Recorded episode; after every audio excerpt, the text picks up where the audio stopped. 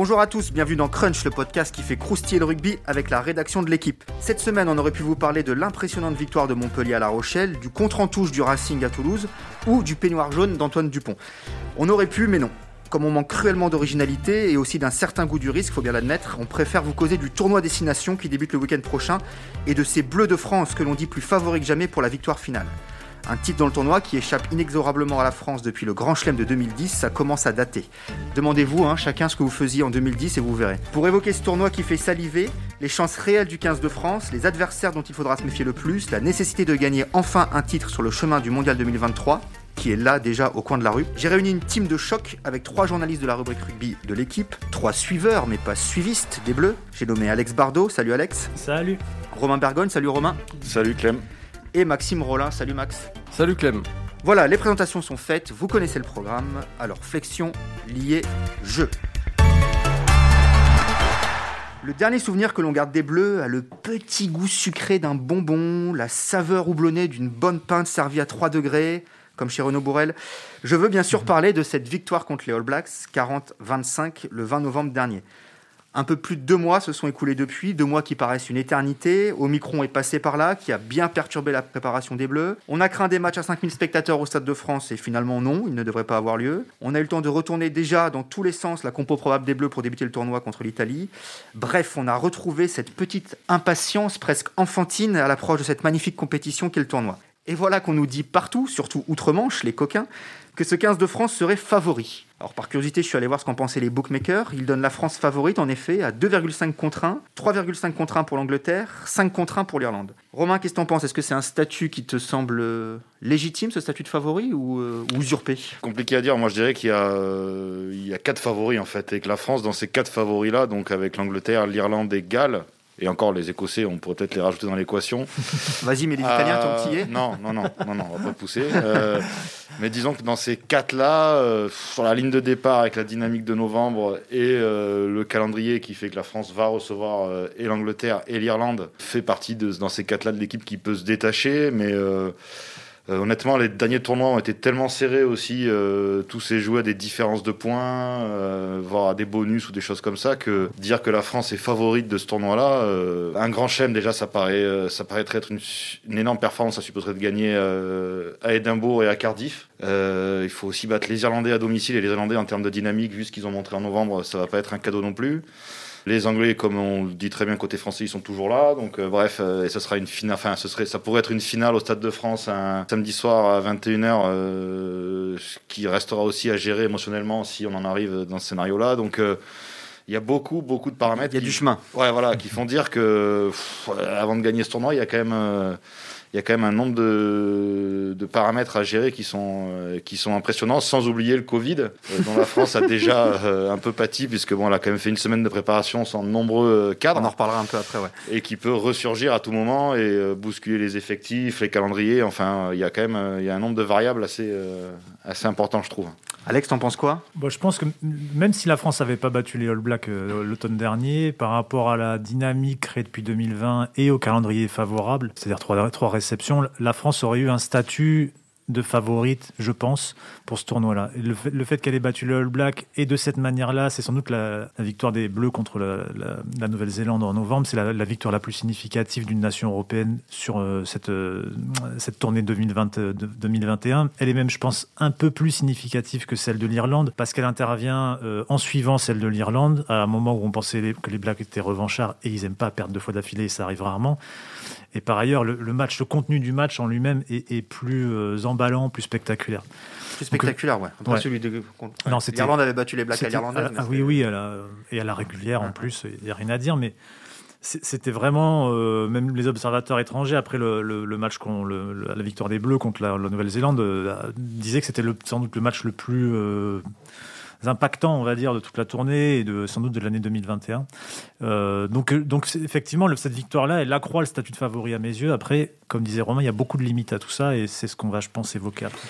Vous évoquez tous les deux le calendrier, peut-être le, le rappeler. Donc la France effectivement reçoit trois fois puisqu'on est en, en année paire. Euh, L'Italie pour commencer, l'Irlande au deuxième match et l'Angleterre pour terminer. Donc contre deux déplacements en Écosse, enfin d'abord au Pays de Galles puis en Écosse. Il est intéressant de rappeler le calendrier des autres aussi. Les Anglais reçoivent deux fois, dont Galles et Irlande. Les Irlandais reçoivent trois fois, mais ils se déplacent et en Angleterre et en France. Donc c'est peut-être des trois grands favoris, si on met un petit peu de côté le Pays de Galles, en déplace à, Romain, même si ce sont les tenants du titre. C'est peut-être les Irlandais qui ont le, le calendrier le moins facile sur le, sur le papier. Max, t'en penses quoi? Est-ce qu'il n'y a pas aussi un côté un peu, euh, comment dire, euh, peau de banane euh, de, la part de nos amis anglo-saxons? Parce que là, c'était le grand concert de louanges lors, de la, lors de la, du Médiadé de la semaine dernière, de dire que les Bleus étaient favoris. Est-ce que c'est pas bah, façon de... De, mettre la pression déjà sur cette équipe qui est aussi une équipe jeune et inexpérimentée C'est pas mettre la pression, je pense que c'est bonne guerre parce que forcément, quand vous venez de taper les Blacks, c'est facile de vous mettre un statut de favori. Il faut pas aussi oublier que l'équipe de France répète euh, inlassablement depuis deux ans qu'elle veut gagner un titre et elle en a toujours pas gagné. Donc, quand vous êtes adversaire, c'est assez facile de mettre le statut de favori sur vos, sur vos adversaires en disant euh, bah, c'est la France parce que oui, forcément, ils ont quand même des résultats corrects depuis, euh, depuis deux ans, qu'ils assument un petit peu quand même ce, statut aussi de, favori en disant oui, on veut gagner, il y a la Coupe du Monde qui arrive, il va falloir enfin en, gagner un tournoi. Donc, euh, donc euh, oui, c'est logique. Après, je, je, vais faire une, une comparaison avec le top 14 finalement, c'est qu'il y a 10 équipes qui peuvent être euh, championnes euh, sur la ligne de départ et, plusieurs. Il n'y en a qu'une qui est titrée depuis deux ans. Pardon? Et il n'y en a qu'une qui est titrée depuis trois ans. voilà. Non, mais c'est surtout que beaucoup de coachs le, disent et ça se vérifie en top 14 sur ces 10 équipes qui potentiellement peuvent être championnes. Euh, il y en a toujours une ou deux qui se cassent la figure. Là, on peut penser à Toulon par exemple cette année en top 14. Après. Euh, il reste voilà 8, 6, 8 équipes pour les 8 équipes, on va dire pour les pour les 6 premières places. Sa bataille, ben là ça va être pareil dans le tournoi. Ben, il y a 4, peut-être 5 équipes si on compte l'Écosse qui vont batailler. Et puis il y en a une qui va, on ne sait pas pourquoi, sûrement se casser la gueule, qui va pas être au rendez-vous. Espérons que ce soit pas la France. Et après, il en restera 3 pour le, pour le titre. Le Grand Chelem, je suis un peu d'accord avec Romain ça me paraît costaud. On met pas l'Écosse dans les, dans, dans, dans, les favoris et pourtant c'est l'équipe qui nous réussit le moins bien euh, sur les deux ou trois dernières années. On les a beaucoup joués et on s'est cassé euh, quelques fois la gueule. Si je ne me trompe pas, il y a une victoire et deux défaites dans le tournoi, il y a deux défaites et il y a une victoire. Et une victoire là-bas en... la Coupe d'automne. Voilà. C'est vrai qu'il y a deux ans, euh, les Français avaient commencé parfaitement mm. la compétition avec deux victoires et c'était euh, les, les, les, Gallois, on, ira les, on, ira les jouer au Pays de Galles, c'est jamais évident. On y avait fait un énorme match, un des, des matchs références de l'ère Galtier, si je me trompe pas. Hein. Oui, oui, on une victoire et, et, voilà, ça avait été considéré, c'est considéré toujours, peut-être avec la victoire contre les Blacks, comme le match référence de, de l'ère Galtier. Mais faut pas oublier qu'on leur a gaufré le, Grand Chelem quand même l'année dernière, pareil si je me trompe pas. Donc je pense qu'ils auront à cœur de, nous taper, même s'ils sont pas dans une dynamique ultra positive, mais ils sont toujours chiants à jouer. Donc euh, c'est pour ça que ce sera pas si évident que ça, à mon avis. Et l'entame va être primordiale. Si on fait un bon match contre l'Italie, qu'on doit gagner, mais il faut gagner avec la manière, et que derrière on tape les Irlandais, Là, je pense qu'on sera, on sera armé pour aller loin.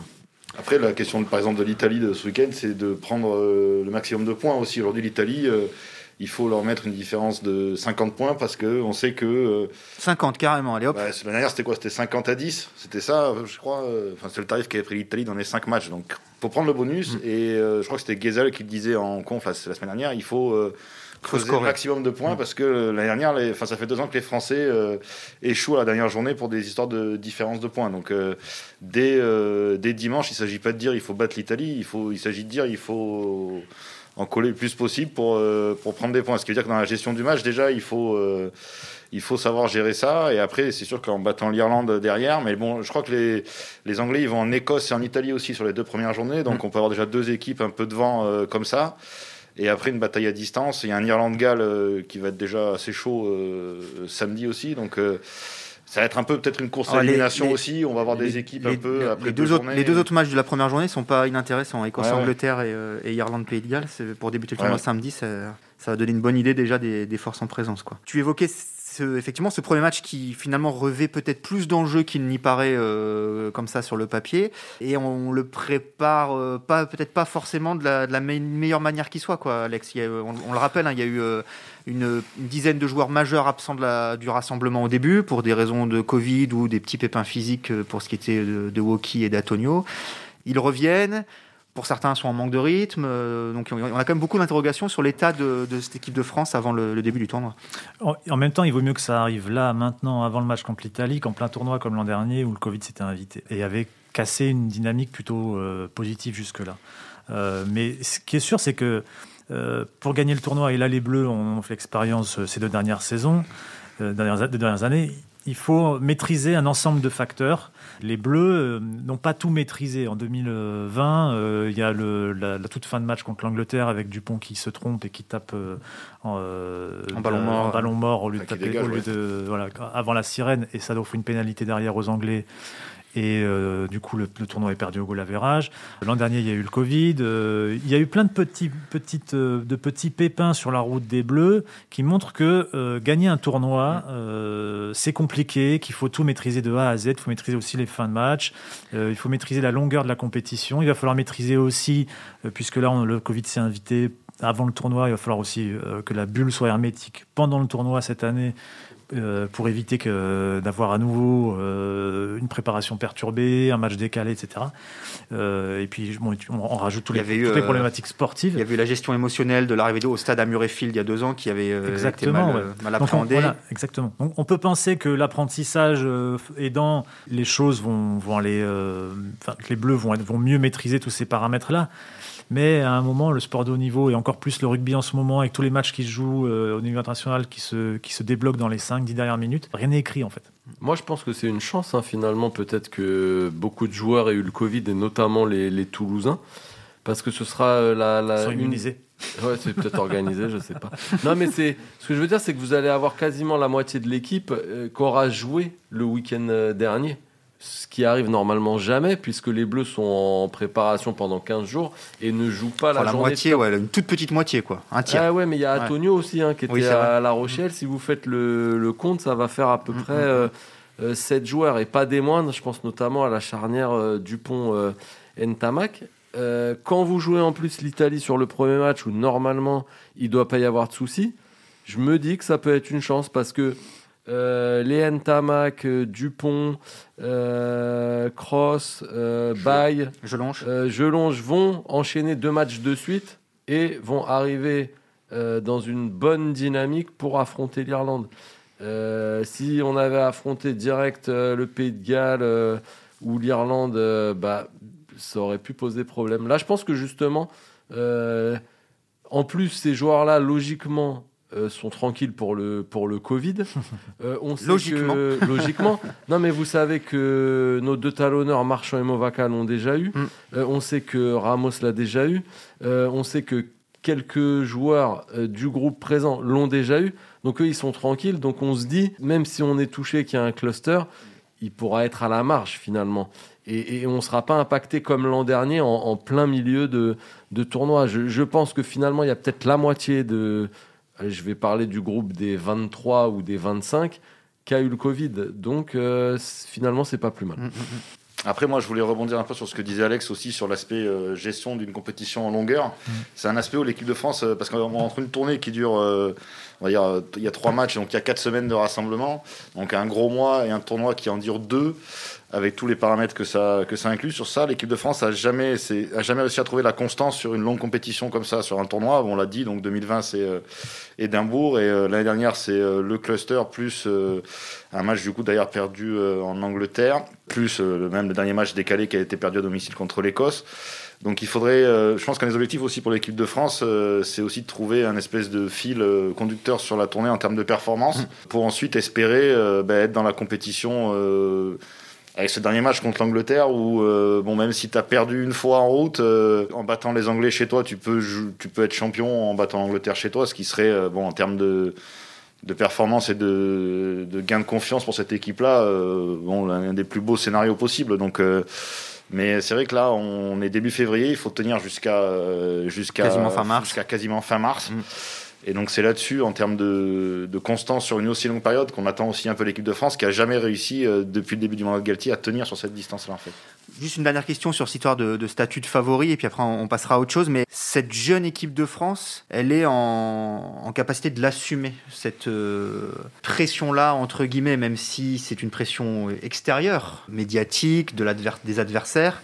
Euh, voilà, est-ce qu'elle est a la moelle pour, euh, pour assumer ça? Ce qu'on sait, c'est que en 2020, quand elle a un moment s'est retrouvée en, position, enfin, on parlait du déplacement à Édimbourg, elle s'est retrouvée à ce moment-là en position de, on parlait d'elle pour, euh, pour gagner le tournoi et le grand un peu même. plus de grand chelem, qu'elle a été prise par une émotion qu'on a un peu attribuée à la fois à ce déplacement à Édimbourg avec beaucoup de public français, qu'on peut aussi un peu attribuer au côté ben, à, ce nouveau statut, on va dire. Donc elle, a une connaissance de ça. La première fois, elle s'est cassé les dents. Et depuis, on peut dire qu'elle a quand même pris du coffre. Euh, et, la victoire contre les All Blacks euh, en est une preuve. C'est pas pas un match euh, gagné sur un coup de dé ou non, c'est un match maîtrisé. Ils s'étaient fixé ce rendez-vous-là. ils accueillent les Blacks, ils leur mettent 40 points. un match maîtrisé. Donc on peut penser quand même que c'est que ça, voilà, que, cette équipe a, pris du coffre et, sera capable de mieux l'assumer. Maintenant, euh, assumer ce statut-là euh, à 4 jours, à 5 jours de, France-Italie, euh, c'est facile à dire. Assumer le même statut le matin, de, France-Angleterre. Euh, finale du tournoi, euh, avec peut-être, euh, si jamais c'est le, cas, le cas à ce moment-là, un grand chelem en jeu ou, une victoire en le tournoi en jeu. C'est pas la même chose. ça, ce sera. Ça permettra de dire si cette équipe elle a grandi aussi, je oui, pense. Oui, et, si, et si justement elle est capable de, de voir plus loin, parce qu'il faut pas oublier que la finalité c'est de, de gagner la Coupe du Monde. si oui, effectivement, au matin du France-Angleterre, il y a le tournoi ou le grand chelem en jeu et qu'on se, qu'on se rate le soir même, ça voudra peut-être dire que voilà, il y, a encore pas mal de progrès à faire et qu'on et qu'on n'est pas prêt. Et peut-être que ça servira de leçon pour euh, pour le pour le mondial, hein, parce que euh, faut pas oublier que c'est sûr que c'est mieux de gagner euh, des tournois destination, mais c'est pas parce que vous gagnez pas de tournois destination que vous pouvez pas être champion du monde. En termes d'approche, le match contre l'Écosse à Édimbourg, c'est la seule fausse note de, de l'Argaltier. Je crois pas me tromper en me disant ça. On peut, après, il y a peut-être un peu l'Écosse de fin de tournoi l'an dernier dans, comment il fallait euh, conduire le match, etc. C'était particulier, il la cassure du Covid. Mais sinon, dans l'approche, on n'a jamais vu cette équipe les mains en haut du guidon ou euh, trop euh, voilà, trop, trop écrasée par, par, la, par, par l'enjeu. Elle a toujours répondu présent, sauf cette fois-là en Écosse. Bon, maintenant, il faut qu'ils revivent ça, à la limite. C'est bien qu'ils le vivent là, parce que c'est sûr que pour la Coupe du Monde, ça va être décuplé. Hmm. Alors on y vient justement, l'objectif il est déclaré, il est assumé, il faut gagner ce tournoi. Il y a pas là-dessus, il n'y a pas trop. Autant le statut de favori, on sent parfois dans certaines déclarations, on, botte un peu en touche. Autant sur l'impératif de gagner, ça, ça semble évident. La question est toute simple en quoi, en quoi gagner là est, est important et j'ai envie de dire presque nécessaire, vital? C'est peut-être un peu exagéré en vue de la, de la Coupe du Monde 2023. Je, plaisantais en préparant l'émission, on pourrait reprendre ce qu'on disait exactement il y a un an, parce que je me souviens qu'on avait fait un thème il y a un an là-dessus, on, en est toujours là. Mais euh, voilà, en quoi c'est important? Moi, je pense que la première des raisons, c'est que quand tu dis depuis le début de ton mandat, comme le dit le staff, et c'est, moi je trouve ça positif, le staff dit on veut gagner des titres rapidement. Si tu n'y arrives pas, et si ça dure, donc ça, ça, fera, ça fera déjà deux ans, si tu n'y arrives pas, il y a un moment où ça te pèse en fait. Donc il faut à un moment, je pense, se libérer de, de ce poids-là, notamment avant d'aborder la Coupe du Monde parce que ça te.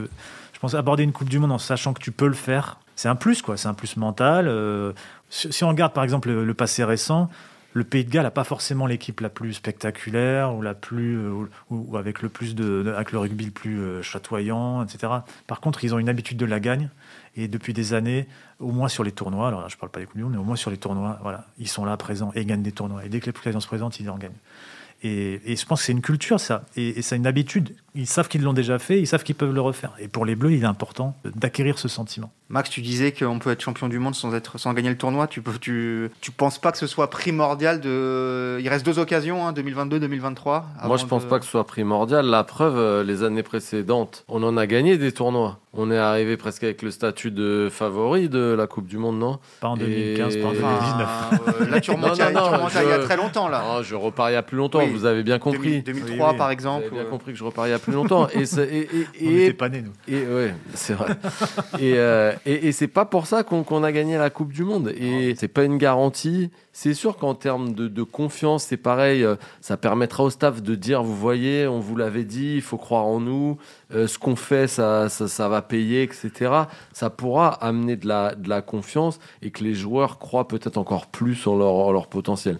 Mais après, si on gagne pas de, tournoi, je me dis peut-être que notre envie d'être champion du monde sera encore plus décuplée et cette équipe aura encore envie de, plus prouver.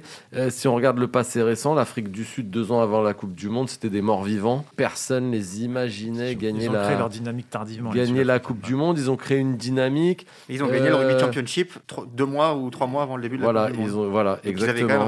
Ils, ont quand même euh, réussi à gagner un titre, mais en fait leur construction, elle est passée avant par certaines victoires un mm. peu un peu importante et il s'était plus cassé la gueule que les Français. Alors je dis pas qu'il faut perdre contre l'Italie hein, pour euh, pour euh, ouais, ouais, on perd contre l'Italie et après super on va tout gagner mais chaque équipe je pense a son a son histoire voilà. Alors euh, j'ai pas la réponse mais est-ce que notre histoire c'est de gagner un ou deux tournois pour être champion du monde ou justement de, de faire bah, zéro victoire dans le tournoi, que des deuxièmes places peut-être, et gagner la Coupe du Monde? on, voit quand même qu'une équipe que les vainqueurs de Coupe du Monde en général, avant, dans les mois ou années précédentes, ont toutes, avaient toutes gagné quelque chose. Et je pense que ça veut pas dire quoi gagner quelque chose, ça veut pas dire avoir un parcours linéaire, euh, parce que euh, on peut se planter euh, en 2022 par exemple, enfin en 2023 pardon, le, le, dernier tournoi, mais au moins gagner une fois sur une grosse compétition. Alors après, la victoire contre les Blacks, elle veut dire quelque chose dans, dans le parcours. C'est pas une compétition gagnée, mais c'est de faire tomber euh, ce qui est considéré comme la meilleure équipe du monde euh, ou une des deux meilleures équipes du monde avec l'Afrique du Sud, la faire tomber de manière spectaculaire. Bon, ça a du poids quand même. Mais, mais c'est là que c'est assez paradoxal parce qu'en battant les Blacks, tu te dis, euh, en revanche, c'est bien de les avoir battus parce que sur la construction vers 2023 mm. En revanche, on sait tous que le match d'ouverture dans, dans, deux ans, ça n'aura rien à voir. Mais ça sera totalement autre chose. Donc, euh, mais c'est important de l'avoir fait quand même. Peut-être que des, joueurs auront, des mm. choses auront changé, que ce sera un mm. contexte encore beaucoup plus mm. lourd et beaucoup plus euh, pesant en termes de pression. Donc c'est pour ça que cette quête du titre, elle est assez paradoxale parce que en fait, euh, si si on gagne le tournoi cette année, on va dire oui, mais ça fait pas de nous des champions du monde l'année prochaine. Et si on gagne pas, on va se dire bon. mais est-ce que quand même, c'est un peu inquiétant, mais c'est sûr que pour cette génération-là gagner un titre, euh, ce serait euh, dans leur construction, ce serait quelque chose de d'important. Mais derrière, le problème, c'est comme le dit Max, moi je suis plutôt d'accord avec là-dessus, c'est que ça garantit rien ah sur sûr. Euh, la Coupe du Monde où tout est remis à plat et à zéro. Mais est-ce que quand même, alors que ce soit en interne évidemment, mais aussi en externe, dans la perception du public, dans la perception médiatique, ne pas gagner là, bah voilà, ça, ça commencerait pas à accentuer la pression Moi, je, personnellement, je préférerais qu'on gagne rien. Parce que les Français, on est un peu du genre à s'enflammer. Alors cette génération-là, paradoxalement, elle est peut-être pas du genre à s'enflammer. Ils sont quand même un peu les pieds sur terre et tout. Ils ont gagné des choses en plus chez les moins de 20. Ou en club. Ou en club, ils continuent à performer. Ils ont vraiment cette, euh, cette envie. Ils ont ça en eux de la, la, la gagne. Mais on est français et j'ai un peu peur qu'en gagnant ce tournoi, ou en gagnant et en gagnant le prochain. Et, j'ai un peu peur qu'on se croit arriver et qu'on prenne une grosse euh, banane en, Coupe du Monde. Moi, je préfère arriver en Coupe du Monde, qu'on n'ait rien gagné et qu'on gagne la Coupe du Monde.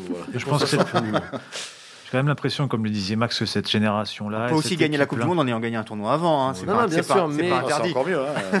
Non, mais cette génération-là, elle, elle, s'inscrit pas dans la continuité de de cette histoire de, l'équipe de l'équipe de France avec une inconstance, une, des sautes de niveau euh, très fortes d'un match à l'autre. Euh, j'ai l'impression qu'ils sont quand même beaucoup plus euh, stables, mieux préparés individuellement, collectivement. Que gagner ne, ne serait pas un piège pour eux. C'est mon regard du moment en tout cas. Je pense que tu disais, pour répondre à ta question, je, je, pense que le, par rapport à l'extérieur ou à l'intérieur, est-ce que ça serait pas mieux quand même de gagner? Moi, je pense que c'est surtout par rapport à l'intérieur. Parce que, encore une fois, quand on dit on veut gagner, et ils le disent depuis le début, je pense que c'est important de, réussir à le faire à un moment, à le faire sur, et sur une compétition longue, pas, pas plus qu'un match contre le All Black. Le match contre le All Black, quelque part, il, ils montrent qu'ils sont sur le bon chemin. Mais le, gagner un tournoi sur la durée, sur un mois et demi, c'est un mois et demi, c'est pas, c'est quasiment une Coupe du Monde. Hein.